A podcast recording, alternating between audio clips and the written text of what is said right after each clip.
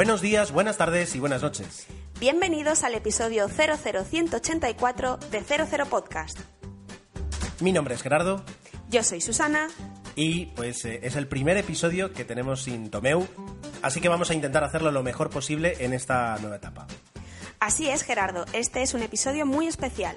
Empieza una nueva etapa, otra vez, y ahora estamos mano a mano tú y yo. Así que vamos a hablar de cine y a ver qué pasa. Ese justamente siempre ha sido el espíritu de, de 00 Podcast.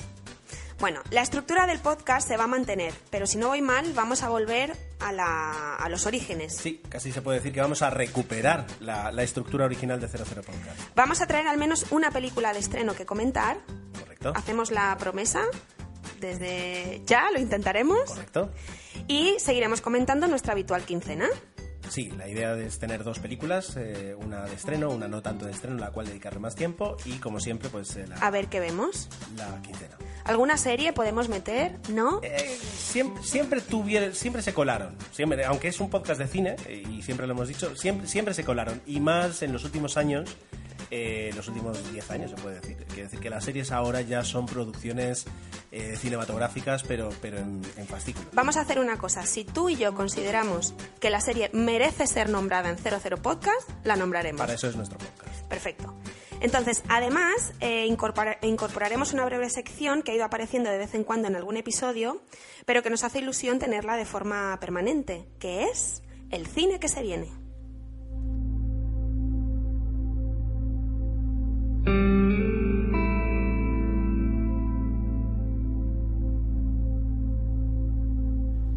Y es que merecía la pena resucitar o, o rein- reinstaurar esta sección como fija, tan solo para poder hablar del tráiler que salió hace unos días, eh, ya tai- tráiler oficial, no teaser, tráiler de, tráiler, tráiler de dos minutos de Star Wars, eh, eh, ¿cómo es? Rogue Rogue. One. ¿Cuántas veces has visto el tráiler, lo he visto como Gerardo? cinco o seis veces, eh, la piel de gallina en todos ellos. En inglés, en castellano, En- te queda en japonés, que en también he leído que está. En lo que venga. No, la verdad es que es- como tráiler eh, funciona muy bien. Yo creo que además eh, podría ser que lo hubiera hecho la misma persona o el mismo equipo que, que hizo el de Star Wars. Quiero decir, transmiten mucho eh, y, y desde luego te, te muestra algo que tienes muchas ganas de ver. Y a mí, desde luego, ya me ha colocado prácticamente en la cola de taquilla para, para el estreno. Eh, vamos a ver qué tal lo hace Felicity Jones, pero tiene... tiene Poniendo cara de mala, Tiene que es mucho lo que hace en el carácter. tráiler. tiene mucho carácter en esta, en esta película. Y luego también vemos eh, personajes como Diego Luna, que, que es curioso que, que termine en una película, bueno, que aparezca en una, en una película de Star Wars, cuando yo lo tengo ahí todavía en la terminal, hace, 10 hace 12 años. A ver, refresca a nuestros oyentes quién es Diego Luna. Diego Luna es un actor mexicano eh, que saltó a la fama tal vez con Antes que anochezca, en el año 2000, o Y tu mamá también, eh, de ese mismo año, o del año siguiente, 2001. Y, y también pues eh, tiene películas muy conocidas como ha sido La Terminal, donde tenía un papel, eh, Elysium, Milk, es decir, es un, es un actor que, que bastante poliza- polifacético eh, por el tipo de papeles que puede encarnar. No lo y tenía yo vemos aquí. fichado, no lo tenía yo fichado, gracias por la aclaración, Forrest Gerardo. Whitaker también aparece en el tráiler eh, ¿Sí? como, como actor destacado, eh, que luego a veces pueden tener, pues, y aquí en el tráiler ya mm, intuyes que no va a ser un papel muy, muy, muy importante. Y más, es decir, la verdad es que es, una, es un, casting bastante grande, por lo que se ve en el tráiler.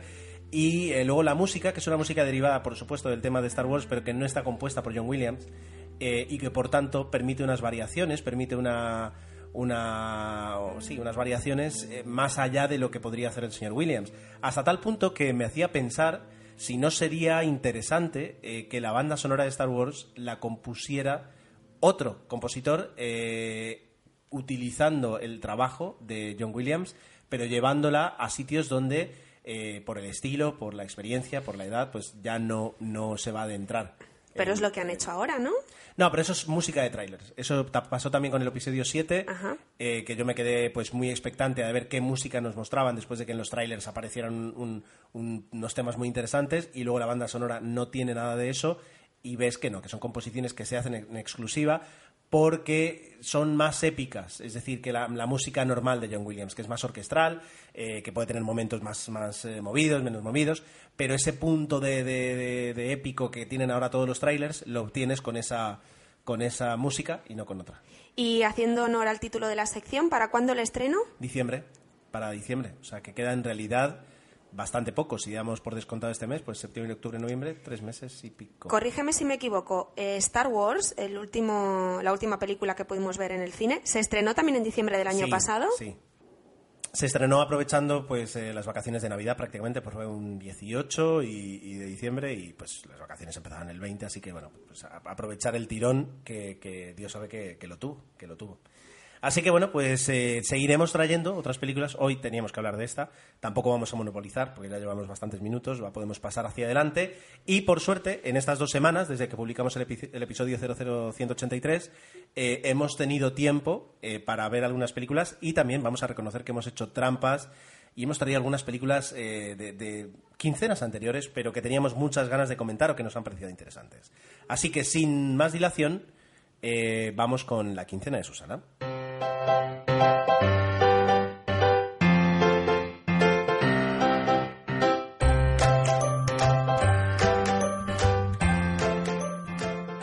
Cuéntanos, ¿qué has visto?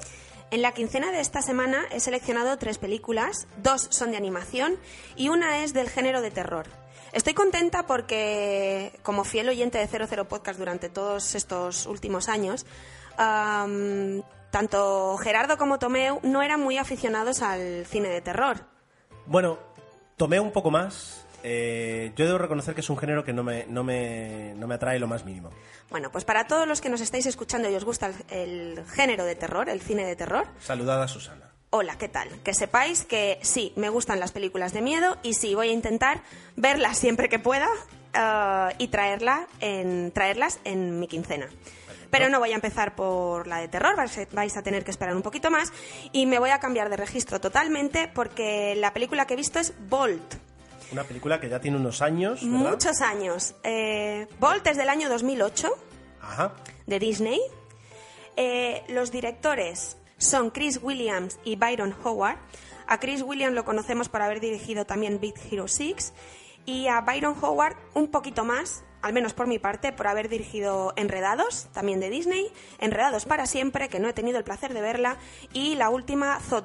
O sea que son de alguna forma los, eh, los dos directores de, de titulares de Disney. Exacto. No de Pixar, de Disney, para realizar películas de animación. De animación y yo creo que a lo, mejor esta es su primera eh, película como directores, tal vez, ahora lo voy a revisar, aunque veo que ya tuvieron papeles eh, de, de producción y de, anima- de animación en Lilo y Stitch y otras películas. Correcto.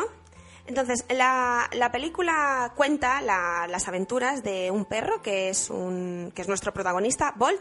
Es una estrella de la televisión, tiene una serie mm, que es muy famosa y sigue todo, todo Estados Unidos, eh, con su compañera de aventuras, que es una niña de 14 años llamada Penny. Eh, entonces, por circunstancias que no diremos en el podcast, Ah, Bolt eh, se ve sacado de ese mundo de, de acción y fantasía en el que vive, porque él piensa que el mundo real es el mundo del set de rodaje, y se encuentra con, con la realidad eh, en busca de su compañera Penny. A partir de ahí conoce una serie de diferentes personajes que le ayudarán en su aventura hacia la búsqueda de, de Penny. Es una película que me sorprendió bastante, he de decir que me gustó. La vi sin leer la hipnosis y sin saber de qué iba. Y la encontré una película bastante sorprendente y original para lo que nos venía ofreciendo Disney hasta, hasta la fecha. No, Me- bueno, incluso teniendo en cuenta que nosotros la hemos visto eh, Muchos años ocho, después. ocho años después, eh, eh, realmente no cansa e incluso, pues eso es lo que tú dices, yo creo que es más original que algunas películas que se pueden haber estrenado en los últimos tres Claro, o por eso quiero hacer hincapié en hasta la fecha. En la versión original, Bolt lo interpretaba John Travolta y a Penny Miley Cyrus, que por aquel entonces era conocida en 2008 como Hannah Montana. Sí, todavía sí. Y hay que destacar que fue nominada al Oscar eh, como mejor largometraje de animación en el 2008. Tuvo dos nominaciones a los Globos de Oro y um, a los Choice, Choice Awards. Choice Awards. Los- no ganó ninguno. Los People Choice o los Kids Choice Awards. Choice Critics Choice Ah, vale. Awards. Sí, pero hay muchos Choice Awards. Mejor largometraje de animación. No ganó ninguno, pero bueno. Pero se quedó ahí. No, bien, bien. La verdad es que por, al- por el argumento, por los personajes, eh, quiero decir, sí, funciona. Y, y para, para un adulto que la tenga que ver con, con niños, Eh, desde luego hay películas muchísimo peores para ver y esta, desde luego, al menos entretiene. Yo El- creo que no tuvo, no tuvo el éxito que Disney esperó, porque para mí, personalmente, creo que fue una película que pasó sin pena ni gloria. No la quiero comparar a exitazos como Frozen, Monstruos S.A. Bueno, pero es que, eh, claro, una cosa es Frozen, que es eh, el universo princesas Disney, y que, Ahí y voy. que tira de la cantera de princesas. Ahí voy. Y- Entonces, Y, tampoco es una película de Pixar con el universo de Pixar. Es, es una película, no voy a decir de segunda categoría, pero de las de animación de Disney como Big Hero 6. Es decir, me hago esta pregunta, Gerardo. Las películas de animación de Disney que van dirigidas, y me atrevo a mojarme en esto, hacia público infantil masculino, es decir, niños. Las protagonistas no son princesas, no viven, en- no, no son cuentos, no viven en mundos mágicos de fantasía y todo bonito y reluciente. Tú lo has dicho, Big Hero 6, Sí. para mí también es una película de Disney dirigida a público infantil niños. Ball para mí también lo fue. Pero, pero decir eso es un poco machista. Por eso me mojo, por eso me mojo. Eh, es decir, Yo no creo, yo no creo, eh, yo no creo que, que- que estén dirigidas hacia niños. Está dirigida para mí, desde mi punto de vista, para un público infantil. correcto, sí, en eso estamos de acuerdo. Otra cosa, otra cosa, y eso sí que es muy machista, es decir, es eh, desde mi punto de vista el universo de princesas que ha creado Disney, eh, que lo mantiene, que, que es, es una, es una fábrica de pan que mantiene el horno constantemente encendido para que niñas y niños de, de- de la edad de entre, yo qué sé, los cuatro, los ocho años estén súper enganchados y te digan que de mayor quieren ser princesas y, y, pues y, y utilicen que cada vez que, que ponen una princesa en una película, ¡pum! Pero yo no me refiero a bombazo. eso. Pero, pero yo no creo que un- Disney diga, vamos a hacer. Bueno, o lo puede decir, pero bueno, yo no, no puedo afirmar que Disney diga, vamos a hacer una película dirigida hacia niños. Pero yo no me refiero a eso. Yo me refiero a Brave, Frozen. eh, ¿Qué más? La que van a estrenar ahora. Enredados. Enredados. Perdón. Poca Guayana o se llama, ¿cómo se llama? La No que van sé. a estrenar ahora también de Disney. Son películas que han tenido mayor éxito que, por ejemplo, Bolt, Big Hero 6 y la otra, Romper Ralph.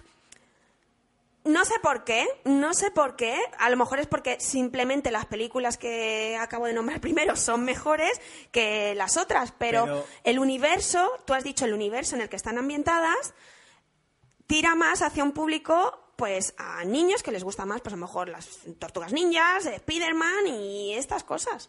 Bueno, eh, estamos abriendo un, deba- un debate, un debate sobre el sexismo en el, en el Exacto, cine de exacto, animación. exacto. Tampoco, tampoco pretendemos eso, pero quitando Frozen, que sí que es un éxito eh, pues eh, incomparable, bueno, comparable, pero quiero decir sin, sin, sin duda de, de- de- de la- del cine de animación de Disney, eh, ¿no será que tú piensas que las otras películas han tenido éxito porque a lo mejor a ti te han gustado más?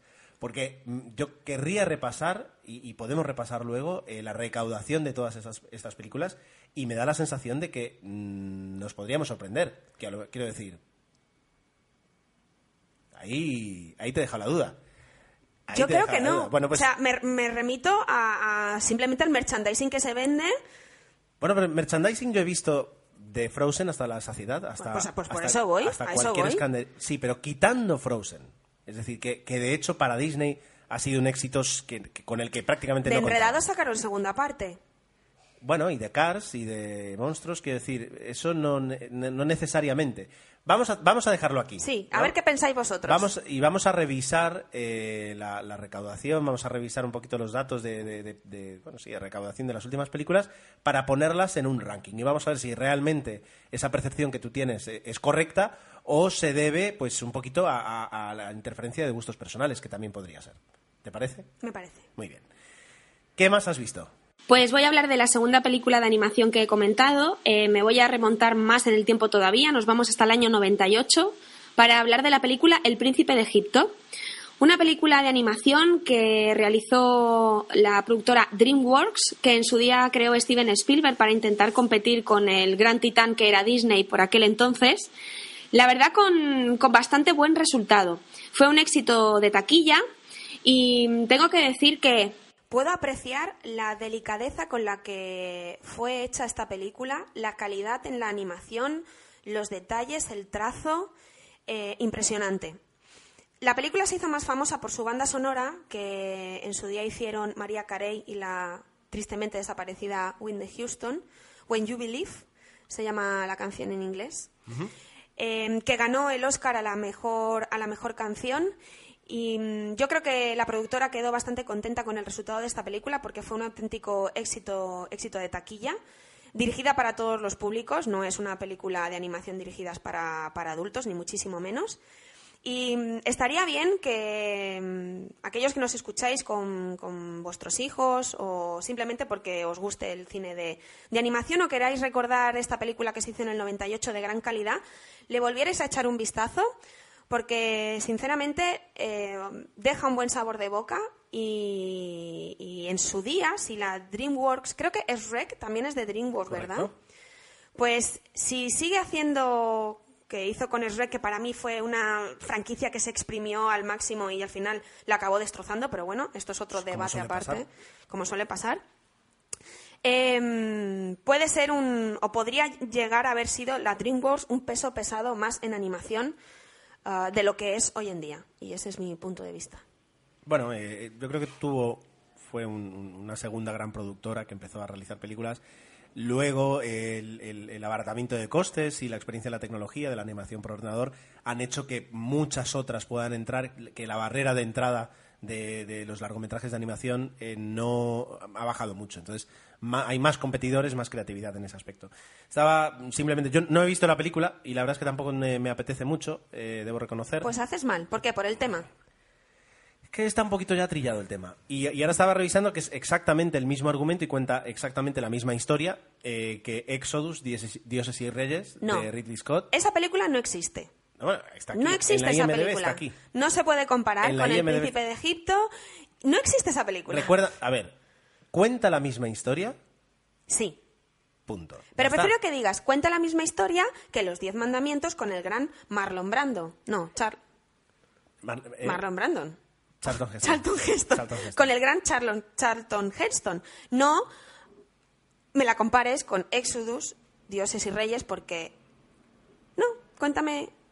Yo creo que es más justo comparar El Príncipe de Egipto por la calidad de la propia película con, con una película como Exodus que no los Diez Mandamientos de la Pero no es verdad. Aparte, Exodus se hizo años después. Es que no tiene nada que ver. Cuenta la misma historia, sí. Bueno, pero está. me Por la comparas. tema- Cuando se estrenó, no la comparabas con Exodus, Ya. Dioses y Reyes, la comparabas con los Diez Mandamientos. no, no la comparé con nadie porque no, no, no- bueno, no pues la comparo yo, que sí que la vi. Y vi las dos, además. Lo que te quiero Las decir es que el tema está un poco trillado en ese aspecto. Quiero decir, y, y de hecho, incluso, más allá de, de las referencias bíblicas que puede tener la historia, eh, cuanto más se investiga, eh, resulta que parece que no fue así, que no fueron esclavos. eh, Gerardo, judíos. es una Entonces, película de animación. Ya lo sé, pero por eso digo que no me atrae, simplemente. Bueno, pues no la mires. Exacto. Pues ya está. Fíjate, me has dicho, haces muy mal. Es que, es que no me- Porque haces mal. Si no sigues mi consejo, haces mal. vale, muy bien. La banda sonora está dirigida por Hans Zimmer. Ya solo por eso merece la pena verla. Teniendo en cuenta que somos una pareja, no podríamos, es decir, no podemos eh, descartar que, que este podcast termine llamándose Trapos Sucios eh, y terminemos aquí teniendo alguna, alguna pelea. Muy bien, pues eh, esa es tu segunda. ¿Qué, qué más? ¿Alguna más? ¿Has visto más cosas? Claro, ahora viene la película de terror.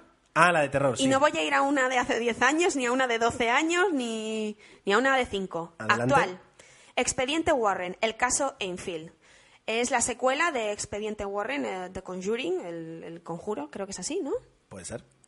De este año, 2016, dirigida por James Wan. A todos nos sonará por ser un director especializado en cine de terror.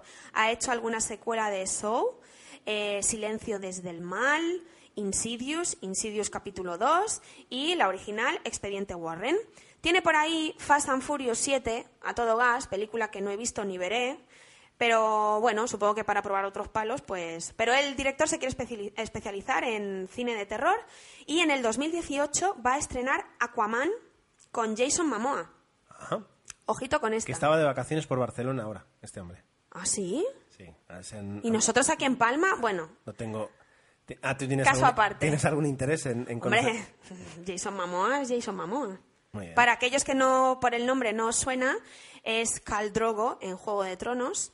Fue el nuevo Conan el Bárbaro en la versión que se hizo hace poco, que no tuvo muy buenas críticas y yo no, no he querido ver para que no me destroce el anterior. Eh, hizo un pequeño papel en Los Vigilantes de la Playa y bueno, como ahora Gerardo se está dando cuenta, he seguido la carrera de, de Jason Momoa. Ya veo ya. Vale, Expediente Warren. Bueno, em, cine de terror que, habiendo visto la primera parte, bajo mi punto de vista no aporta nada nuevo a la, a la primera. Eh, un gran trabajo de fotografía, un gran trabajo de realización, eh, consigue lo que, lo que el espectador quiere ver cuando va a ver una película de miedo, es decir, tenerte en tensión, provocarte algún que otro susto.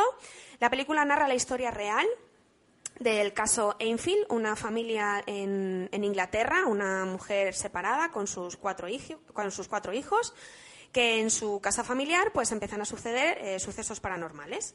Y entonces los van a ayudar los, los investigadores eh, Ed y Lorraine Warren, que pues también fueron una, una pareja... Eh, ¿Verdadera? Sí, exacto. Eh, Hoy en día um, serían dignos invitados del programa de Iker Jiménez de Cuarto, de cuarto Milenio. Ajá. El caso es que, bajo mi punto de vista, eh, la película abusa de su um, fantasma principal. Es decir, hay, un, hay un ente que fastidia a, a la familia que se le aparece en varias ocasiones a, a, la protagonista y al protagonista, y para mí hace un abuso de, de, ese personaje que, si bien al principio de la película te causa pues el terror que quiere provocar, al final ya lo tienes como, como muy visto. Se gasta. Se gasta, exacto. Pero bueno, las interpretaciones de los, de los protagonistas, de Vera Famirga y Patrick Wilson, eh, son impecables, sobre todo el de Vera Famirga. Se mete muy bien en el personaje de eh, Lorraine Warren. Y poco más que decir sobre la película. Es decir, si quieres ver algo nuevo, que te sorprenda, que innove en el cine de terror, esta no, no es tu película. No supera a la primera, bajo mi punto de vista, pero es que la primera fue un shock a nivel de género de terror importante, porque volvió a crear esa atmósfera que se había perdido en los últimos, en los últimos años. Gerardo, como veis, no dice nada porque como del cine de terror no ha visto mucha cosa, no ha visto la primera, no ha visto esta. Lo tengo aquí calladito escuchándome.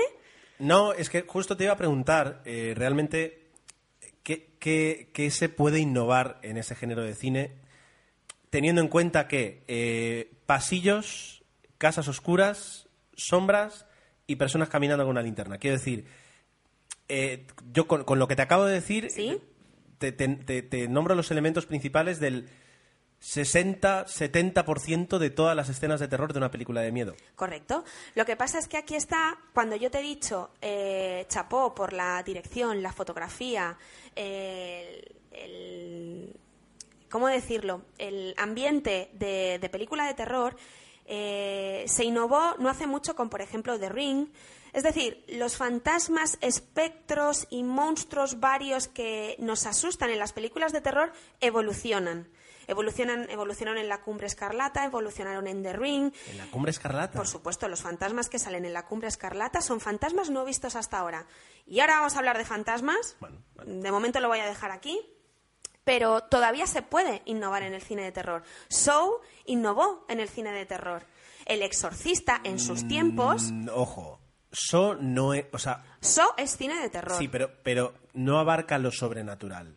Quiero decir, al menos lo poco que he visto yo. Es, es diferente. Entonces tú solo te refieres a lo sobrenatural. Sobre a todo.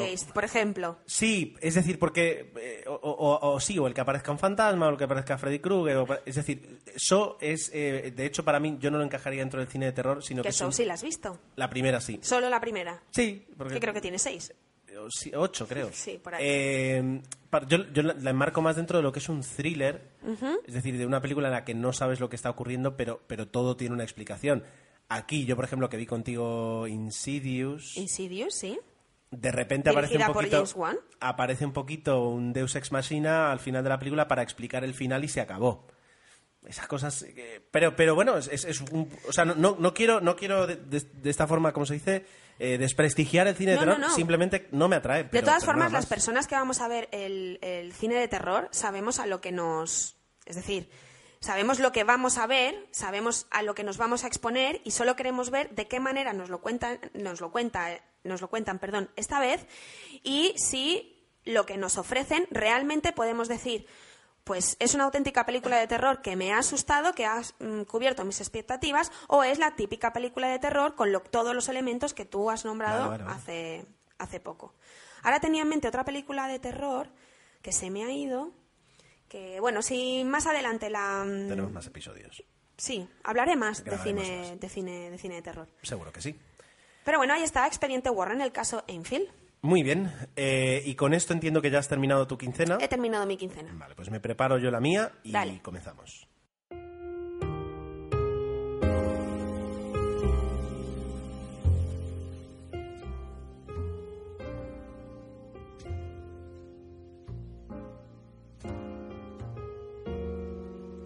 Muy bien, Gerardo, cuéntanos, ¿qué has visto tú durante esta quincena? Bueno, pues voy a empezar haciendo trampa directamente con una película eh, que, vimos hace unos meses, eh, pero que no, no tuvimos ocasión de comentar aquí. Eh, pero que por, por lo completa o por la verdad por, por cómo es, por, por decirlo de una forma sencilla, tenía ganas de, comentarla. La película se llama en, en, Espa- bueno, en España se llama Mi casa en París, el título original es My Old Lady. Eh, y tiene como protagonistas a tres pesos pesados, a Kevin Klein, a Maggie Smith y a Christine Scott Thomas, ¿vale? Es decir, tres, tres personas que no necesitan prácticamente presentación. La película narra la historia de Matías Gold, eh, el hijo de, de un padre recién fallecido, por decirlo de alguna forma, eh, que recibe en herencia una casa en, en París. Sin embargo, eh, cuando llega a esa casa se da cuenta que la casa no, no está vacía, sino que en la casa vive Maggie Smith. Y, Maggie- y resulta que Maggie Smith vive en esa casa porque es un, eh, por lo que dicen, eh, que por lo que entendí se llama un passager, que es como un pasajero. Que es una figura que existe en Francia en la que tú puedes vender tu casa, pero continuar viviendo en ella. Y esa persona que- que te ha comprado la casa tiene que pagarte a ti cada mes una especie como de hipoteca por el hecho de que, de que tú vivas ahí. ¿Qué ocurre? Que es, es un, es un juego, es prácticamente una lotería. Es decir, si esa persona al día siguiente se muere, pues eh, has comprado la casa por un precio muy bajo, has pagado muy poco a esa persona y la casa es tuya. Pero si esa persona vive muchos años, eh, eso, ese superprecio que habías pagado por la casa se va compensando por lo que le vas pagando a esa persona cada mes y terminas pues pagando muchísimo dinero. Entonces él, que es una persona que viene de Estados Unidos, eh, pues eh, en quiebra prácticamente, eh, se encuentra con que tiene esa dificultad. Ha heredado una casa, una casa que vale un quintal, pero eh, tiene que pagarle cada mes a Maggie Smith y a su hija, que, que es el, personaje de Christine Scott, Scott Thomas, Scott Thomas un, precio que no puede pagar. Entonces, eso, cuando ves la película, ves el tráiler, ves la sinopsis, piensas que- que es un, va a ser una película eh, costumbrista, una comedia, una tragicomedia, donde pues eh, se van a dar situaciones muy curiosas y, y los personajes van a irse conociendo, etcétera, etcétera. Los primeros 25 o 30 minutos de la película puede que sean así y puede que te aguanten así. Pero luego la película se transforma en un auténtico drama. Las relaciones personales que hay entre ellos tres. La historia del pasado que arrastran. Y luego sus propias historias personales de cada uno de ellos eh, hace que en esa casa lo que haya sea tres almas en pena que han tenido una vida a cada cual más desgraciada y eh, la casa y la situación que acabo de, explicar es una circunstancia que hace que se mueva todo eh, en, un, en un mundo para ellos donde se había detenido. Em, está adaptada, y se nota, y es muy bonita, está adaptada de una obra de teatro. Y, y la obra de teatro eh, tiene sentido porque hay muchísimo diálogo. Eh, la casa, pues no es más que el escenario donde se lleva a cabo la película. Si alguien esperaba ver París con esta película, que se olvide, porque hay muy poco París. Que es como empezamos a verla tú y yo. Exacto. Y hay, muy po- y hay mucha casa. Pero eh, la película es muy buena. Es decir, ves tres interpretaciones excelentes y un guion proveniente además de- del teatro donde, donde llegas hasta el final de conocer a los personajes y los personajes prácticamente tienen una catarsis eh, a la hora de aceptarse cada uno de ellos. ¿Es, ¿Es recomendable? Sí, si tienes ganas de ver un buen drama. En ese aspecto, desde luego. Si buscas algo más ligero, huye de esta película. Así como me lo has contado, parece una película lenta, eh, mm, difícil de soportar cuando tú la primera parte de la película piensas que es de una forma y luego se vuelve totalmente oscura o, o dramática. Mm, Sí. poco soporífera, como se... Eh, a ver, eh, si justamente tú empiezas viendo una película pensando que vas a encontrarte con algo más ligero y te encuentras con algo mucho más denso, lo normal es que esa película pues eh, o no te guste o, no- o directamente la pares. Eh, si yo aguanto hasta el final, por ejemplo, cuando la vi, eh, si yo aguanto hasta el final es porque la película es muy buena. Es que ahí voy. Eh, ¿Te da la película ganas de aguantar hasta el final? O es decir, mira, los personajes ya es que ni me interesa saber cómo va a terminar su historia. Sí, sí, ¿Sí? y eso es gracias sobre todo al personaje y a la interpretación de Kevin Klein. Ah, creía O que ibas a decir Maggie Smith. No, Kevin Klein, eh, el- su personaje y su interpretación, lo que te están diciendo es que todavía no han acabado. Es decir, eh, eh, pasan un par de cosas en la película, no sabes si al final van a, van a llegar a ocurrir o no, eh, pero mientras van sucediendo, lo que, lo que tienes ganas de ver es cuál es el perdón, cuál es el fondo de, de- de- de Kevin, del, del personaje de Matías Gold. Hasta dónde va a llegar en, es- en esa caída que, que tiene una vez llega y, y- y permite desmoronar, y la situación y la casa y los personajes permiten que se desmorone. La verdad es que eh, se hace entretenida. En ningún momento ni, ni, es, ni tiene excesos, ni, ni busca impresionar de una forma fácil. Eh, quiero decir, es teatro, es decir, no, no busca eh, el chascarrillo, el, el- el momento dramático, la discusión, sino que lo que hace es hablar. Sigues hablando y sigues conociendo los personajes. La verdad es que, ya digo, la puedo recomendar. Plana total. Eh, no, plano no, plano no, drama. Ah, digo, no, digo todo esto porque yo soy de esas personas que empezó a ver, o bueno, yo soy, empecé a ver la película y no terminé y no tengo ganas de ver cómo, cómo terminó. Simplemente por eso. Ahora hago un, como has hecho tú con el príncipe de Egipto, no tengo ganas de verla. A mí particularmente, después de lo que has dicho, no me hace ganas ver la película. Tal vez algún día tengas ganas de ver un drama y en ese caso eh, sí que merece la pena. Si no, ev- evidentemente no, te va a dejar un poquito, un poquito plof. Muy bien, a siguiente película, Gerardo. Siguiente película eh, es una quincena inmobiliaria. eh, pasamos de mi casa en París a, eh, ¿cómo es? Un ático sin, ático sin ascensor. Una película que en inglés se llamó, porque no siempre tienen nada que ver, eh, lo tienen aquí. Sí, Five Flats Up. eh, o sea, cinco pisos arriba. Nos vamos de París a Nueva York. De París a Nueva York, dos ciudades que eh, siempre cuentan mucho para nosotros. En este caso, los protagonistas eh, totales son Morgan Freeman y Diane Keaton. Si bien es verdad que hay un buen número de actores secundarios que son Sí. los que permiten que, que ellos dos tengan un juego. ¿Vale? Eh, es una película eh, sin más para ver un sábado por la tarde, un domingo por la tarde. No te va a ofrecer Y si te la encuentras de casualidad, ¿eh? No, no Sí. vayas a por ella. pero, pero eh, es resultona. Eh, la película narra la, historia de los personajes de, Morgan Freeman y Diane Keaton, Alex y Ruth Carver, eh, que ya están en su tercera edad, ya eh, son jubilados, se puede decir, decir de alguna forma, y se enfrentan a un problema que tienen que encarar, y es que viven en un ático que es un quinto sin ascensor. Compraron esa casa cuando eran jóvenes, perdón, han vivido toda su vida allí, Una casa ubicada en un sitio privilegiado de Manhattan, Sí, eh, no es que sea con unas vistas impresionantes. no es que sea tan privilegiado, eh, sino que es, es justamente lo que dice el título, es un ático con vistas, que es algo que, que en, en Manhattan no todo el mundo puede tener. Pero bueno, eso para dar sentido a la trama de la película de por qué de- después de tantos años siguen estando en ese ático y no se han ido. Pues por- porque es su casa, porque la- siempre les ha gustado. Es decir, le tienen mucho apego a esa casa, tienen esa, esa sensación de que de- es el momento de vender para buscar algo más accesible, eh, de- teniendo en cuenta que se están haciendo cada vez más mayores.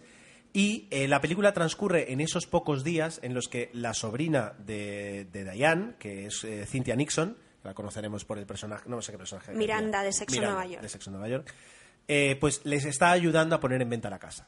Y eh, eso en Estados Unidos, en Estados Unidos, en todos lados, pero en Estados Unidos supone eh, pues un ajetreo porque ellos tienen que irse a vivir, tienen que comprar así como vendan.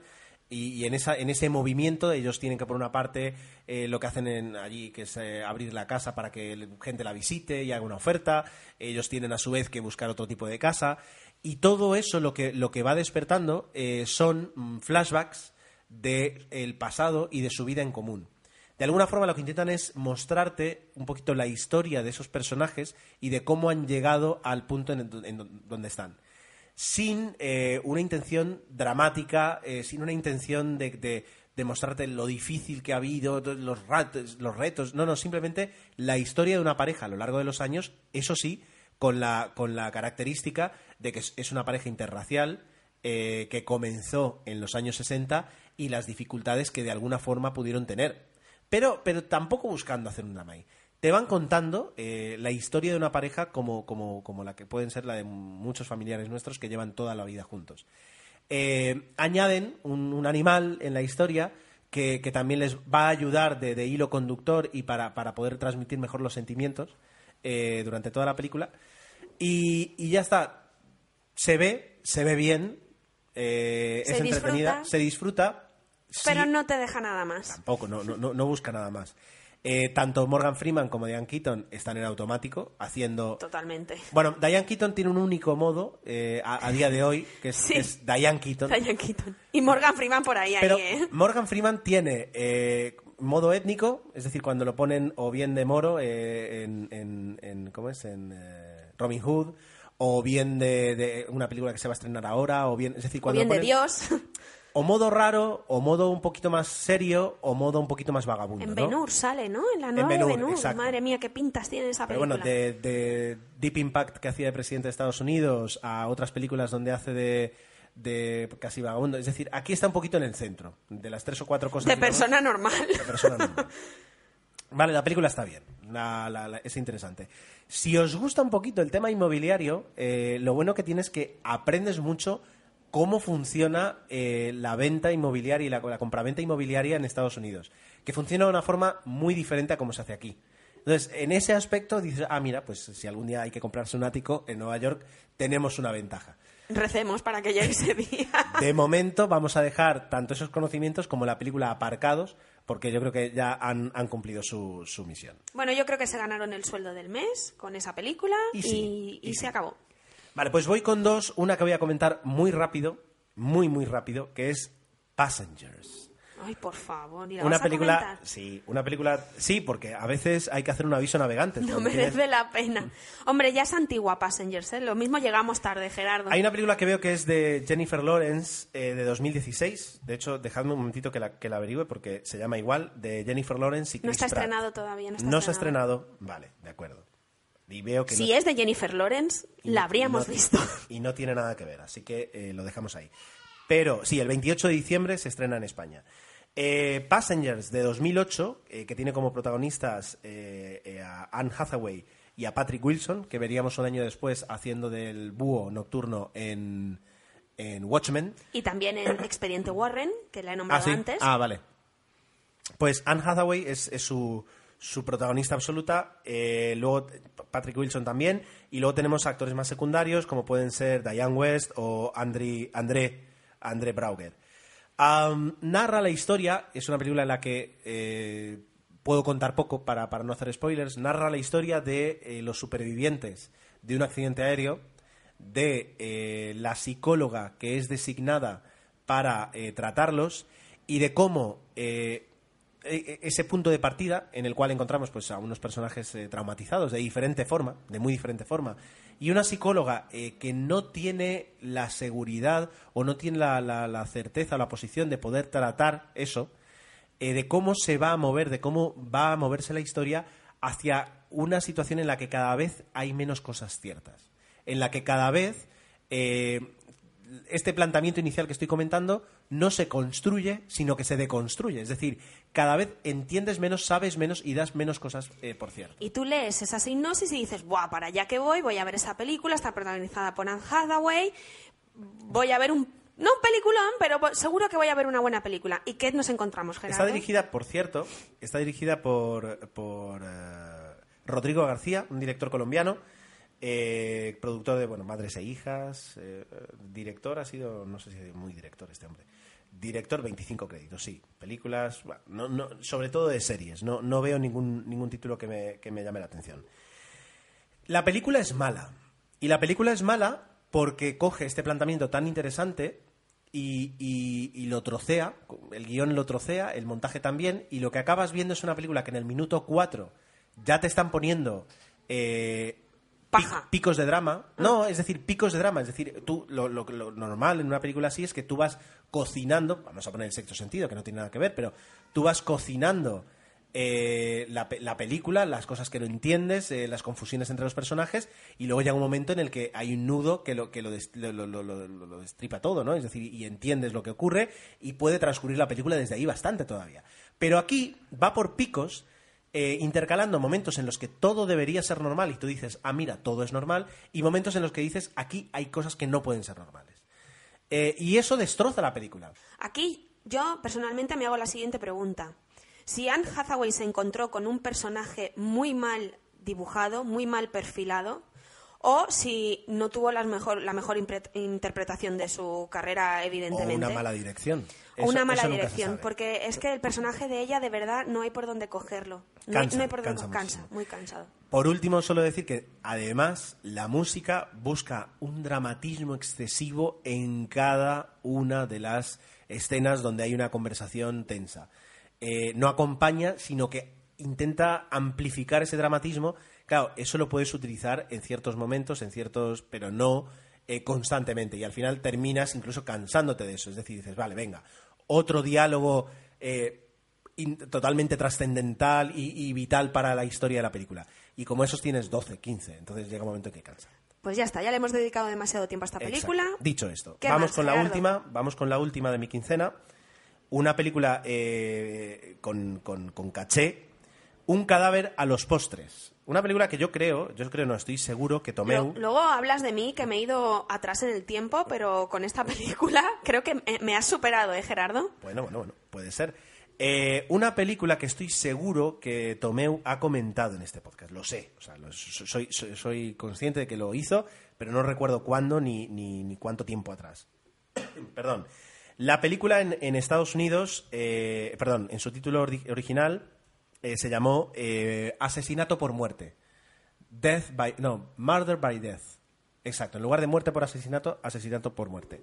Y estaba buscando aquí, porque la tenía, pero la he perdido, la lista del reparto, porque es un reparto espectacular. Y yo creo que la película, parte del, del, del- del éxito, o parte del motivo incluso de, de poder hacer esta película era reunir a- al reparto que voy a comentar. Tenemos, perdón, así, eh, los más conocidos: Truman Capote, Peter Falk, Alec Guinness, David Niven, Peter Sellers, eh, Maggie Smith, fíjate, dos veces hablando de Maggie Smith en, el podcast. Maggie Smith, eh, James Cromwell, y, y ya está, y, todavía hay, y todavía hay. Es decir, la película es una comedia, y es una comedia del año 76, y yo recomiendo muchísimo que la veáis. Es un ejemplo de lo que era el humor eh, hace 40 años. Ahora ha cambiado mucho, pero el, el- el- guion sigue siendo totalmente válido. Es decir, eh, te presentan un- unas, unas interacciones entre los personajes, unos personajes tan, tan, tan surrealistas como, como bien construidos que, que te hacen disfrutar mucho de la película. Eh, Truman Capote, que es el personaje de. que hace el personaje de Lionel Twain, es un, es un millonario excéntrico que invita a, a varios detectives diferentes. A los eh, mejores detectives de, de sí, la ciudad. a los mejores, a los mejores detectives de, de- no, de todo De el todo mundo. el mundo. Vale, entonces llega David Niven de Nueva York, llega el personaje de Peter Sellers que hace de asiático de Hong Kong, eh, llega Peter Falk de, creo que es de San Francisco, de Los Ángeles, es decir, sí, y que además Peter Falk hace de, Colombo, porque es el actor y además hace de Colombo, y llegan pues eh, eh, diferentes eh, investigadores y les cita, les encierran en esa casa, que es una casa que tiene mucha solera, y les dice que bueno, que va a ocurrir un asesinato y que eh, tienen que adivinar quién ha sido. Todo eso lo que da es a una cantidad de escenas prácticamente que rozan el sinsentido, pero que, que permiten desarrollar cada uno de los personajes. Y es muy divertido como lo hacen. Eh, ¿Qué ha perdido con los años? Yo diría que no, porque no creo que nunca fuera una película que se tomara en serio a sí misma. Es una comedia absurda, eh, me atrevería a decir a predecesora de títulos tipo ah, Aterriza como puedas o, o Top Gun. Quiero no decir, es tan absurda. No, pero prueba que el humor absurdo puede funcionar y puedes construir una película con ella. No llega a ese, a ese nivel. Y, se toma un poquito más en serio. Y si solo lees la lista de, de- actores, te das cuenta de que sí. Pero son actores eh, que tienen una, una- un crédito brutal, porque Peter Sellers en los 70, es decir, actores eh, eh, espectaculares. Es como si ahora cogiéramos a los 10 mejores actores de comedia de- de- del- del panorama actual del cine y los pusieras a hacer una película absurda. No tienen nada que demostrar, solo eh, divertirse. Y en esa película lo que consigues es que te diviertes. Así que es muy recomendable. Un cadáver en los postres. Dicho esto, eh, necesitamos eh, beber, eh, tenemos las gargantas secas y, Y, vamos a, cargarnos las pilas para la película de la que vamos a hablar. y vamos a afrontar ya las dos películas principales de este podcast, aunque antes nos toca hacer una parada con el cine muerto.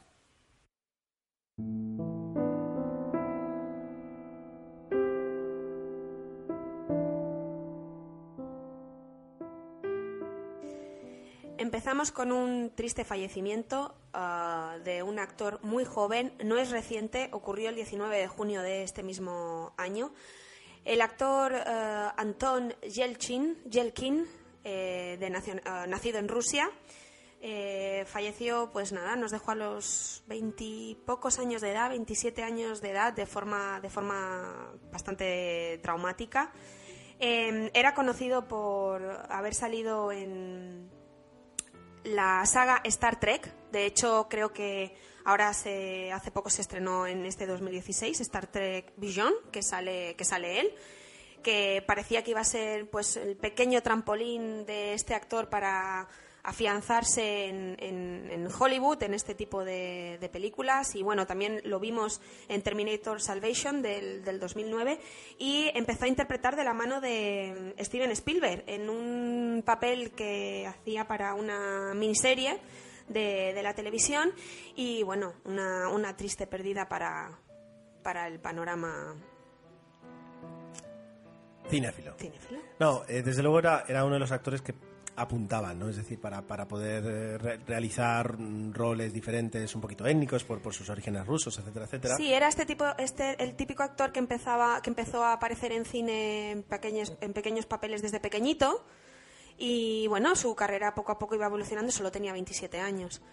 Y bueno, tristemente fallecido, lo dicho.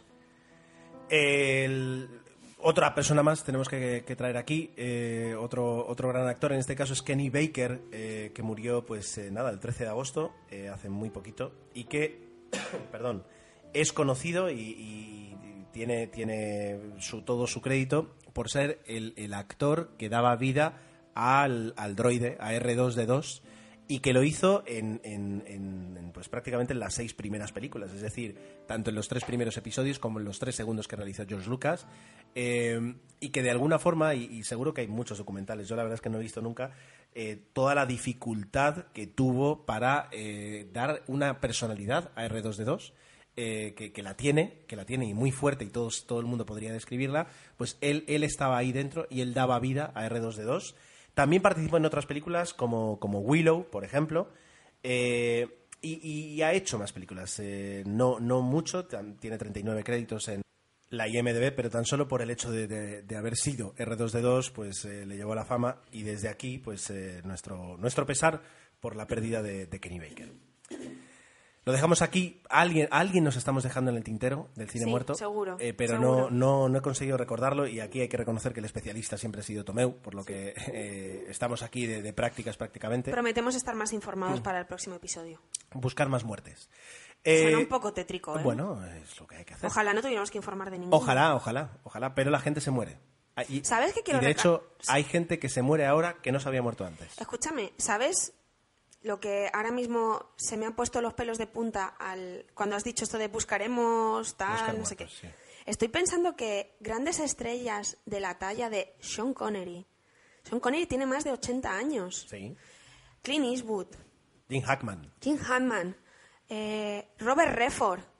Son actores pesados que queremos mucho. Yo mm, personalmente crecí viendo películas suyas que tienen una edad que, que- que, no sé, ahora, ahora se me ha venido a la mente decir, Dios mío, ojalá. John Williams. Sí, bueno, John Williams, sí, John Uy. Williams. Madre mía, es que me, me estoy quedando, ojalá. La gente se muere. Sí. Y cuanto más mayor, más probabilidades tiene. Ahí, bueno, vas- lo vamos a dejar aquí. Ya está, ya está, ya está, ya está. Ya está, ya está. No, no queremos provocar lágrimas en nadie. Bien, pues ahora sí, nos preparamos y vamos con las dos grandes de, de este podcast.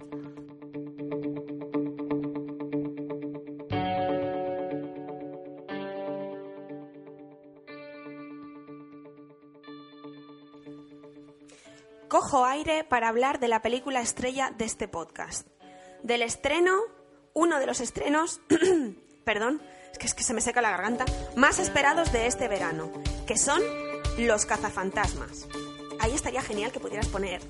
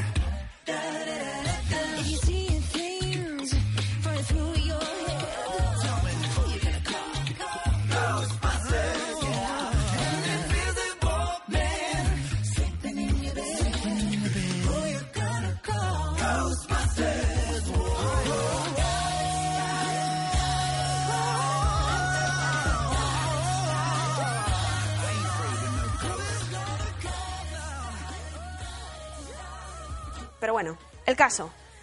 Los cazafantasmas, gran secuela esperada por todos los fans, y supongo que algún no fan también, de los queridos Los cazafantasmas. Vamos a empezar por el principio. Dirigida por Paul Feig. ¿Quién, quién es este hombre? ¿Qué Este- ha hecho este hombre? Este hombre creo que es muy amigo de Melissa McCarthy o, o- o muy, no sé, de estos directores que van cogidos de la mano de sus actores fetiches. Melissa McCarthy es... Como el chiste que leí ayer de, de señor Barton. Dice, está el señor Depp en la puerta. Dice, ¿y de qué va disfrazado? Dice, de salchicha. Dice, que pase, ya se nos ocurrirá algo. Es bueno, ¿eh? No lo había visto. Bueno, lo digo porque Melissa McCarthy es una de las protagonistas de Cazafantasma y Paul Feig ha rodado películas como Espías con Melissa McCarthy, Cuerpos de élite, perdón, eh, Cuerpos especiales con Sandra Bullock y Melissa McCarthy. sigo La boda de mi mejor amiga con Kristen Wiig y Melissa McCarthy. Correcto. Entonces yo creo que algo algo hay, Algo hay. algo tienen. Algo tienen. La química, debo decir que funciona en este caso. Sí. Pero bueno, Bueno. no me voy a adelantar. Entonces, dirigida por Paul Feig, protagonizada por Kristen Wiig, Melissa Melissa McCarthy, McCarthy, Leslie Jones, Kate, Mackin- Kate Mackin- McKinnon. Kate McKinnon, Chris Hemsworth Chris Hems- Hemsworth. y no vamos a decir más. Alguien está retomando la... Sí, lo sé, lo sé, lo sé. Lo... Sí, en realidad lo por Tito Meu. No vamos a seguir nombrando a los actores que aparecen en la, en la película para que, en caso de que no la hayáis visto, la vayáis a Pero ver. bueno, básicamente más con esto contentos. os hemos quitado el 80% de lo, de lo que aparece en pantalla. Es decir, porque son ellas las, las protagonistas, ellas Exacto. y él. Exacto. Eh, ¿y ¿Qué más? Venga, sigue. Venga, la trama de la película es sencilla. Como hace 30 años, volvemos a estar en Nueva York, volvemos a estar en la Gran Manzana, en Manhattan, y por motivos X, los fantasmas vuelven a atormentar a los habitantes de, de Manhattan. Bueno, vamos, vamos a de- simplemente decirlo para, para como, como apunte. ¿Sí? No es que vuelvan a atormentar, Sino que atormentan. atormentan. Es decir, no, la- esta película no tiene en cuenta eh, La secuela, lo, que, lo la- que ocurrió. Es decir, no es que alguien diga necesitamos otra vez cazafantasmas como en 1984. No. No sucede eso. Ya está.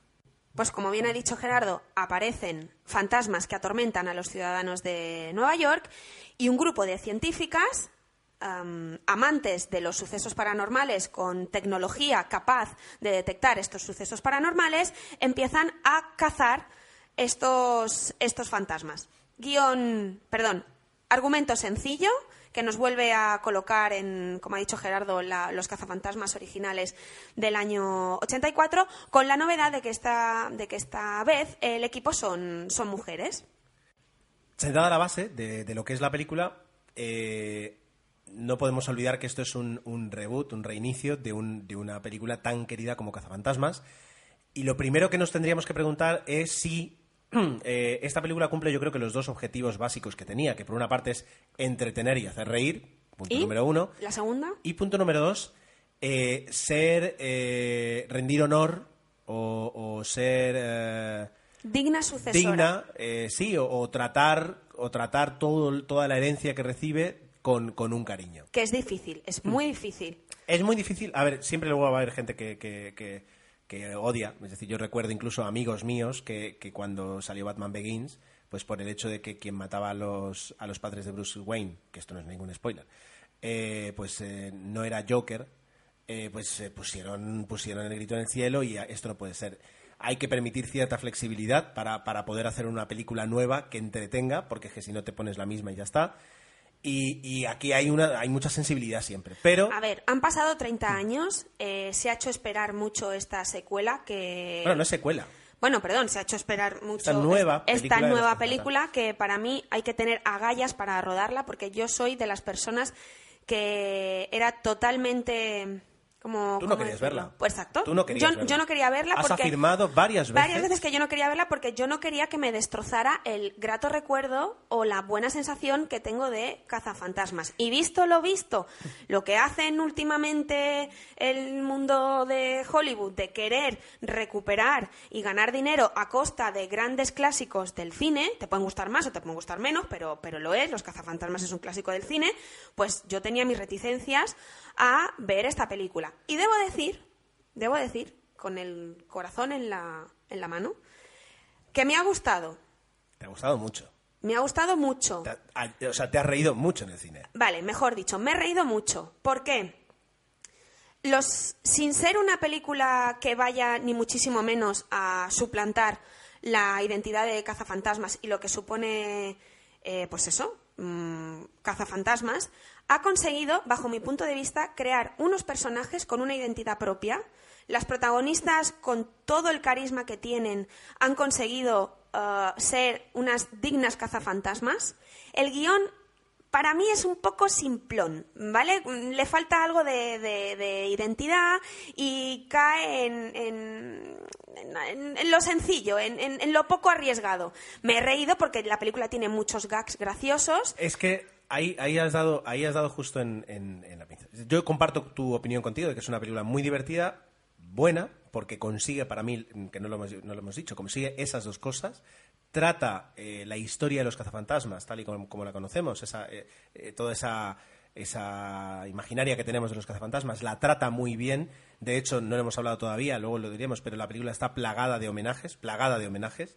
Quizás Eh, tira demasiado, el guion tira demasiado de, de- recae demasiado el peso en esos homenajes. Bueno, yo creo que cuida eso, eh, tal vez mucho, sí, puede, mucho, no sé si demasiado, pero eh, lo que quería decir con respecto a lo que tú dices del guion es que se ha convertido en, en un- en una característica que tienen muchas películas de comedia hoy en día, que es una película de gags. Es decir, la película va saltando de momento gracioso en momento gracioso. Yo creo que, pienso, eh, en el 84, cuando se rueda la primera película, es, es imposible no compararlas, eh, eso no existía. Es decir, las películas de comedia tenían que ir haciéndote comedia eh, en toda la película como podían y de vez en cuando soltarte alguna frase que dijeras qué bueno. Pero ahora también, y no hay que olvidarlo, la mitad del, del casting de la película eh, procede de Saturday Night Live. Son grandes profesionales ya de la... Y, y son grandes profesionales que donde se mueven muy bien, Claro. en los sketches, es decir, en, en- en esos cuatro minutos, cinco minutos donde hay mm, una situación cómica y, y- y se mueven muy bien. Entonces, eh, es una película de gags y eso siempre funciona en el corto momento porque hace que te rías mucho, pero va en detrimento a veces un poquito del desarrollo de la historia a largo plazo. Y eso es un poco lo que nos encontramos en ese aspecto. Para mí la película tiene una sorpresa grata, que es el descubrimiento de Chris, de Chris Hemsworth como, como comediante. Es decir, como ya no es el típico Thor. Eh, hace un papel, pues, el de secretario, eh, un rol gracioso que cada vez que sale en pantalla es para hacer reír al público. Exacto. Y, y- y lo resuelve muy bien. Para mí, el descubrimiento eh, en la gran pantalla es el de Kate McKinnon. Eh, porque tanto a Kristen Wiig como a Melissa McCarthy, eh, como, como incluso Chris Hemsworth, pues son actores ya consagrados. Pero hay dos actrices eh, que las dos son actualmente del, del casting de, de Saturday Night Live. Susana se ríe porque yo tengo una obsesión prácticamente con Saturday Night Live. Eh, Sin, sin ver la interpretación de estas chicas, yo creo que ya tenían ganado el corazón de Gerardo. Tanto Leslie Jones como Kate McKinnon. Totalmente. Ya lo tenían. Totalmente. Leslie Jones es una cómica eh, americana eh, que tiene 48 años y que está consagrada en el mundo del- de, la, de la stand-up comedy, de la, de la comedia tal y como se conoce allí, ¿no? es decir, de los monólogos, de los clubes de, de- de comedia, etcétera, etcétera. Eh, su característica que aquí la saca es ese desparpajo a la hora de hablar y esa y esa eh, ex- eh, ¿cómo se dice? Eh, alguien introvertido y lo, lo siguiente es ahora se me ha olvidado la palabra pero esa, capacidad de ser extrovertida espontánea extrovertida y, y agresiva prácticamente y aquí lo desarrolla muy bien Kate McKinnon tiene un humor físico muy gracioso, muy bueno, una capacidad de imitar muy, muy alta. Y aquí le colocan un personaje totalmente límite. para ella. Totalmente límite. Y ella le saca partido. Lo cual, y creo que no, no, no se le reconoce, o al menos no, no lo habíamos pensado, lo fácil que sería estropear y hacer eso un pesado. Y ella no, lo, hace que el personaje sea ligero incluso. eh, y muy gracioso. Y para mí es, es el gran descubrimiento. Perdona que te interrumpa, Gerardo. Eh, a medida que yo iba leyendo noticias sobre el rodaje de esto de Cazafantasmas y veía los- las actrices que se incorporaban al reparto, me echaba las manos a la cabeza y decía, ay Dios mío, lo que van a hacer. Y pasaba una pena, pero tengo que decir que, que la película básicamente se sostenta por la química que hay entre las cuatro protagonistas, lo, lo bien que lo hacen, lo bien que se, que se han amoldado a los personajes, la interpretación que hacen, lo graciosas y divertidas que, que son, la- la- el jugo que le sacan al guion simplón y, y- y, pues lo que ha dicho antes Gerardo. Orientado hacia el gag. Exacto. La película son ellas, son las nuevas Claro. cazafantasmas y, y son ellas. Claro, eh, decíamos antes que va un poquito en detrimento a lo que es la, la historia a largo plazo, pero claro, ¿qué ocurre? Que en, en el 84 tú podías montar una historia de fantasmas, una historia de, de un Nueva York, montar eh, una comedia encima de una película de desastres, eh, de, de catastrófica, y, y fun- y que funcione. Hoy en día estamos tan acostumbrados a ver películas de, de catástrofes que eh, es complicado hacerlo. Yo creo que han optado por ese camino que puede ser, mm, que les puede dar más rendimiento. Entrando en lo que no nos ha gustado, eh, que también hay cosas que no nos han gustado, eh, claro, en el 84 todo lo que ocurre, toda la, la- parafernalia de los fantasmas, etcétera, te impresiona mucho. y luego también tengamos en cuenta que estaban ahí Sigourney Weaver y Rick Moranis haciendo un- un- una pareja muy rara que, que están allí, ¿no? Están justamente en ese edificio. Para esta edición eh, no puedes hacer eso porque eso ya a lo mejor ya- directamente ya no se puede hacer. 30 años después no, no tiene el más mínimo atractivo y buscan eh, otro tipo de, de clímax en la película. A Susana hay una cosa que no le han gustado y que me lo repitió varias veces ayer mismo. Sí, los fantasmas que nos presentan en esta película no, mm, para mí no hacen la mella que, que- que hubiera querido. Y me explico. Explícate porque no he entendido. Bueno, cuando yo vi Cazafantasmas, obviamente en- tenía 6, 7, 8 como mucho quizás, ¿vale? Que en una niña, una, una- la reacción que te provoca ver un fantasma en pantalla, sea en una, en una película de comedia familiar, no es la misma que me puede provocar hoy en día, pues, en, en edad adulta. Pero sí es cierto que, Gerardo, ¿tú has ido a Disneyland? No, no. ¿No has ido a Disneyland París? ¿No has ido? No, no, no. no. Bueno, Disneyland París tiene una atracción que es la Casa Encantada. Hay una película de Disney que protagonizó Eddie Murphy eh, que iba sobre, pues eso, la casa, una casa encantada, que creo que es la misma, está basada en la misma atracción de Disney. Seguro. Los fantasmas tienen ese halo verde con- que, que brillan y, fa- y fantasioso, casi que es bonito verlos. No es verdad. Los fantasmas no, no he visto ninguno, pero en comparación a la película original en la que te presentaba un fantasma algo más eh, estereotipado, pues para mí hace más, hace más mella en el espectador que lo que han querido presentar en esta película, que, ojo, entiendo que es una película de comedia familiar dirigida hacia, hacia pues un público joven, hacia familias que vayan a ver, no sé ahora mismo la edad que son, 12 años, 16, 12. Edad recomendada, que no te van a poner ahí un fantasma pues como... Ya, lo que ocurre es que... ¿Me he explicado un poquito mejor? Sí, lo que pasa es que, claro, eh, tal vez si, si tú le dices a Ivan Reitman, el director de la película original, qué fantasmas hubiera elegido para la primera si hubiera podido, tal vez te hubiera dicho esto. Lo que pasa es que hace 32 años no podías hacer es- estos fantasmas. Pues hoy en día puedes hacer muchas cosas, puedes hacer muchos fantasmas, y de eso hablábamos cuando hablamos del expediente Warren, y los fantasmas que han diseñado barra elegido para hacer esta versión de cazafantasmas no me gustan. No me han gustado. Que levante la mano si cada vez que Susana dice expediente Warren, eh, a alguien se le viene a la mente Warren Sánchez de Lelutier. Porque cada vez que lo, lo dices eh, me, me da esa sensación y, y tenía que comentarlo. Ah, mira, esto es lo que se me ha olvidado decir en Bolt. En Bolt Sí, el personaje de las palomas está doblado ¿Los por... personajes de las palomas? Los personajes de las palomas están doblados por eh, tres actores de Lelutier. El fallecido, eh, Daniel Rabinovich, eh, y no me acuerdo el nombre de los otros dos. Los tengo en la punta de la lengua, pero no me acuerdo. Bueno, Vale. no pasa nada. El locutor, los- el locutor y, y otro más que es el pianista, el se- mejor pianista. mundo. seguimos con los cazafantasmas. Bueno, pero seguimos con los cazafantasmas. Bueno, los fantasmas es verdad que no es a lo mejor algo que es lo, lo que más destaque. A mí, la escena final, el clímax de la película, eh, no tiene un poquito de ritmo. Aquí yo creo que un, un director como él eh, demuestra que en, en escenas de comedia es muy bueno, pero que en esto eh, le falta un poquito de experiencia. Totalmente de acuerdo contigo.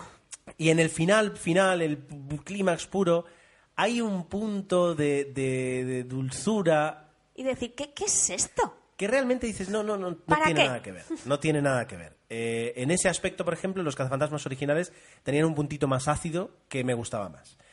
Dicho esto, la película está muy entretenida, es muy divertida, eh, podría haber secuela, no lo sé. La habrá. Ah, Depende un poquito de la recaudación, que no sé cómo ha ido, porque eh, pues la película es verdad que ha tenido En una- España, una- perdona ¿sí? que te interrumpa si preguntas lo de la recaudación, en España no ha podido con mascotas y Escuadrón Suicida. Se ha quedado en el tercer puesto y no ha recaudado lo, lo esperado. Está bien, está bien, teniendo en cuenta que una película de animación en agosto es cuando todos los niños la llevas a ver. Esta película no es para niños. Y Escuadrón Suicida es la película gamberra del verano, eh, a pesar de las críticas. Aquí no la hemos visto todavía, no sé Pero si la la están veremos. poniendo a parir. Pero claro, el hecho de, de- de que sea una película así, pues eh, recauda, recauda mm, Jared. Leto, Will Smith, Margot Robbie. Exacto. Así que bueno, ahí queda un poquito la, la opinión que hemos podido tener en... en, eh, en, eh, Nos de- dejamos de algo. No A sé ver, el qué, pero nos dejamos algo. por ejemplo, nos dejamos, nos dejamos algunas cosas. Eh, eh, hay, ya digo, no hemos hablado suficiente, yo creo, de esos homenajes que se hace a la película. Para mí muy poco trabajados, podrían habérselo currado un poquito más. Para mí están, están muy bien donde están y son. Yo no creo que se hayan excedido, ni muchísimo menos. Eh, y yo creo que han sabido jugar muy bien con ellos. Y ayer te ponía el ejemplo de la diferencia con respecto a, por ejemplo, Jurassic World, que es una película que intenta de alguna forma rendir, rendir eh, eh, recuerdo a Jurassic Park y sin embargo eh, están ahí colocadas las cosas pegadas con, con- con celo. Y en esta película saben introducir poco a poco referencias, recuerdos de la película original. Y No son hemos- los momentos que más disfruté. no hemos hablado, no hemos hablado de algo y yo creo que es, que es interesante y es eh, la, la decisión acertada de tener cuatro cazafantasmas, eh, como ocurría en la película original, que uno de ellos sea afroamericano, como ocurría en la película original, pero aquí se acaban las coincidencias entre los personajes. Es decir, no han intentado... eh, Crear re- otro Dr. Beckman. Exacto, no han intentado coger esos personajes y, y- y- y- y replicarlos en, en- en estas actrices, sino que aquí cada una de ellas adquiere un rol nuevo eh, que, ya digo, 32 años después dan un juego que no hubieran dado. Eh, y permite además construir la película de una forma diferente eh, que a la larga es, es más entretenida, porque si no, lo que estarías viendo es, es un remake de Los Cazafantasmas y esto no es tanto un remake, sino un reboot eh, dentro de este, en el lenguaje cinéfilo que tenemos. Pero Quedaos hasta el final de la película. podéis quedaros hasta el Al final, final de de la los película. créditos. No, no es esencial, pero hay Para los algo que somos verdaderos fans de los cazafantasmas lo es. Bueno, hay, hay algo al final, hay algo al final y podéis quedaros. Eh, y luego, por último, la música, merece la pena comentarlo. Lo que hay es una adaptación del tema principal de los cazafantasmas.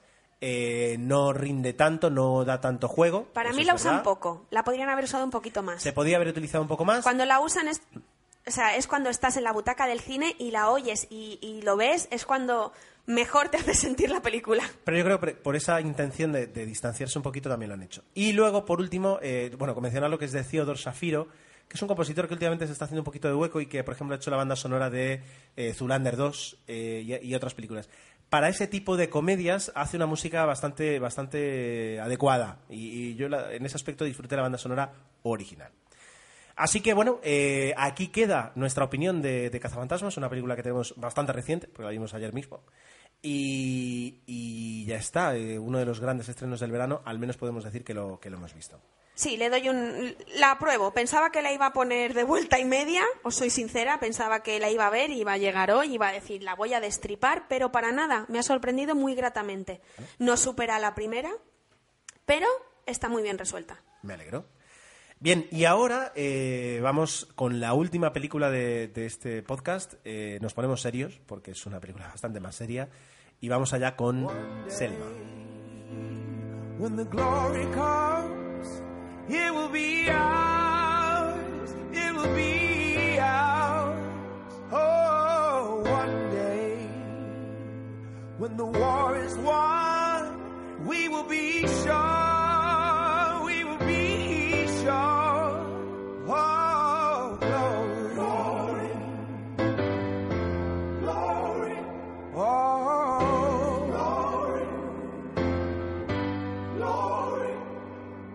Hands to the heavens, no man, no weapon. Formed against, yes, glory is destined. Everyday women and men become legends. Sins that go against our skin become blessings.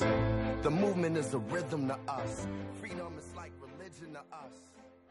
Justice is juxtaposition in Selma es una película que se estrenó en 2014, eh, que estuvo presente en la gala de los Oscars de 2015. porque, Muy de hecho, presente. Eh, tuvo, eh, como se dice, su mejor... eh, Tuvo el premio Oscar a Mejor Canción, Glory, y, nomina- y nominada perdón, a Mejor Película. ganó el ¿Ganó? Oscar a la mejor canción. Sí, sí, sí, sí. La canción.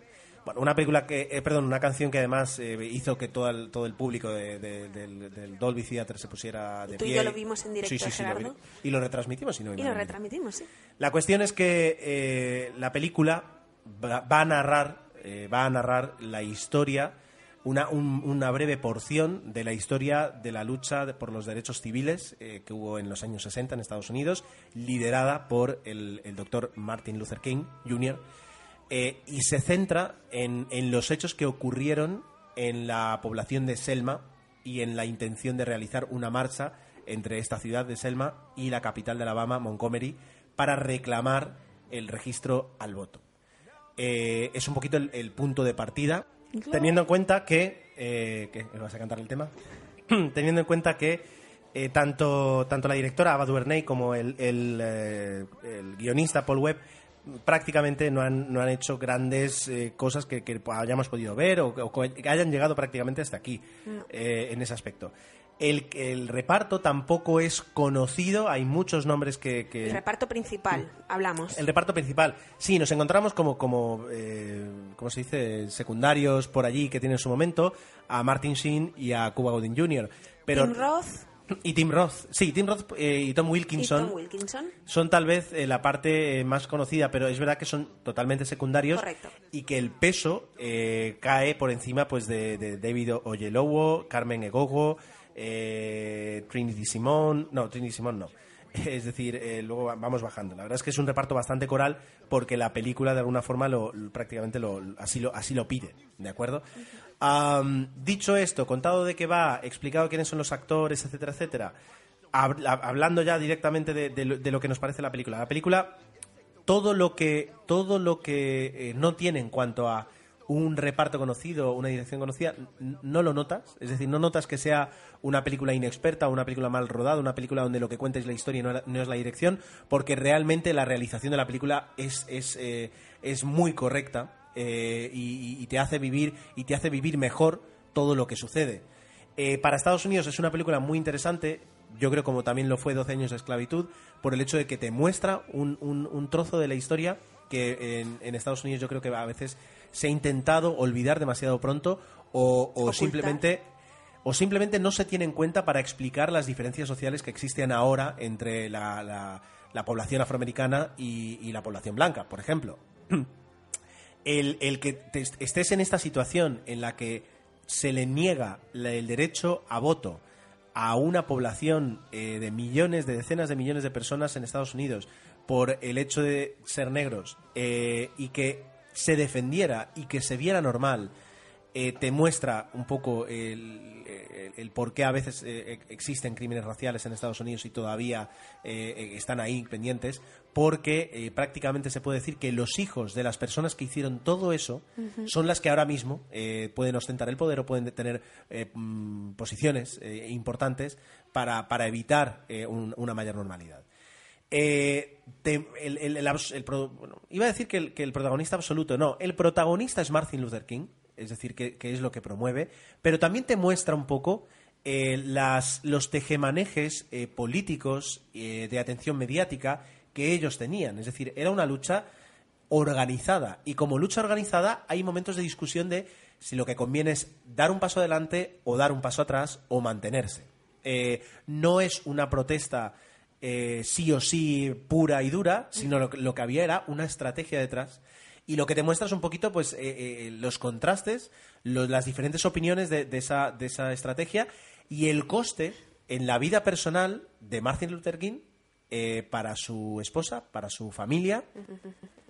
Hay un momento en el que hablamos durante la película, con, con todo el respeto, o sea, lo hablamos, no, no es que interrumpiéramos la película, pero eh, comentábamos, es muy duro porque te muestra que Martin Luther King sabía, Martin Luther King, que lo estoy pronunciando al revés, Martin Luther King, sabía que lo iban a matar.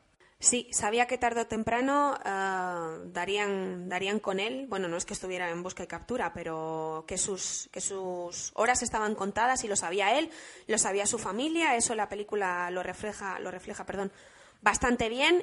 Y, te hace mirar a la persona que tienes al lado y decir, "Pf, qué duro. Pero yo quería decir, perdona Sí, Gerardo, sí, sí. Selma es una película que yo quise ver porque, a ver, por lo que cuenta la película, por las nominaciones que tuvo a la, a la gala de los Oscar, era una película que, que merecía ser vista.